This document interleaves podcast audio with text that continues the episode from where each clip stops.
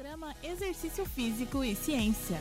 Está começando mais um Exercício Físico e Ciência. Sou o Fábio Dominski e esse é o programa de rádio e podcast que trata de exercícios a partir da visão científica e ajuda você a ter mais autonomia e consciência para se exercitar. Para você que me escuta pela primeira vez, o podcast Exercício Físico e Ciência ocorre toda terça e quinta às 7 horas da manhã. São episódios curtos e altamente informativos. Te convido a escutar desde o primeiro episódio, pois os temas não se repetem. Dá uma olhada também no meu Instagram, Fábio Dominski, perfil em que me dedico a trazer um conteúdo diferenciado sobre exercícios físicos. Confira lá. Se você gostar do que ouvir aqui, compartilhe nas redes sociais ou envie para alguém que você acha que pode ajudar. O que faz bem para você pode fazer para outras pessoas. Se gostou realmente, vai gostar mais ainda do livro Exercício Físico e Ciência, Fatos e Mitos, que traz diferentes temas baseados em ciência e está disponível na descrição desse podcast. Os benefícios do exercício aeróbio são bem estudados e bem reportados na literatura.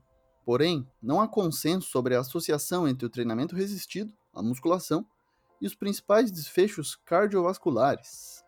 Lembrando que as doenças cardiovasculares são as que mais matam no mundo, uma revisão sistemática e meta-análise teve como objetivo abordar essa questão e vai basear o nosso podcast de hoje. Bom, a popular musculação, treinamento de resistência, treinamento resistido, normalmente envolve o levantamento de pesos usando máquinas ou pesos livres, geralmente com cargas superiores a 65% do máximo que a pessoa pode fazer em uma repetição.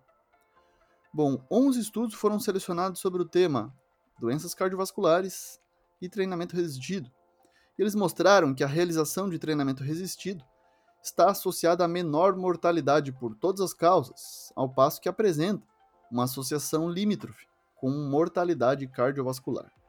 Há uma redução adicional de risco observada entre aqueles que realizam treinamento de resistência junto com exercícios aeróbios. Isso justifica também a recomendação da Organização Mundial da Saúde de se fazer 150 minutos de atividades aeróbias e duas sessões semanais de fortalecimento muscular, que pode ser através da musculação. Por outro lado, nesse estudo não se observou a associação entre treinamento de resistência e a mortalidade por câncer. Bom, as associações entre treinamento resistido e todas as causas de mortalidade e também a associação limítrofe com a mortalidade cardiovascular podem ser explicadas pelas múltiplas mudanças benéficas que ocorrem com a prática de musculação, que são relacionados a mudanças na composição corporal, que pode ser a redução da massa gorda e o aumento da massa magra, através também do aumento da massa muscular, além do metabolismo da glicose e no sistema neurohumoral. Treinamento resistido diminui também a gordura abdominal, especificamente a gordura visceral, além de diminuir a proporção de gordura androidinoide. Pode aumentar a massa magra, prevenindo também o desenvolvimento da obesidade e retardando a perda de massa muscular que ocorre aí, principalmente em idosos. Isso é fundamental porque a gordura corporal total e a gordura abdominal em particular desempenham um papel fundamental na facilitação do desenvolvimento de vários tipos de doenças crônicas, como obesidade, diabetes tipo 2 e as condições cardiovasculares. Todos os principais contribuintes para uma vida útil inferior, ou seja, um maior risco de mortalidade através dessas doenças. Por outro lado, a própria obesidade está associada à desregulação no metabolismo dos ácidos graxos, resultando no acúmulo de lipídios nas células do músculo esquelético, o que aumenta a resistência à insulina.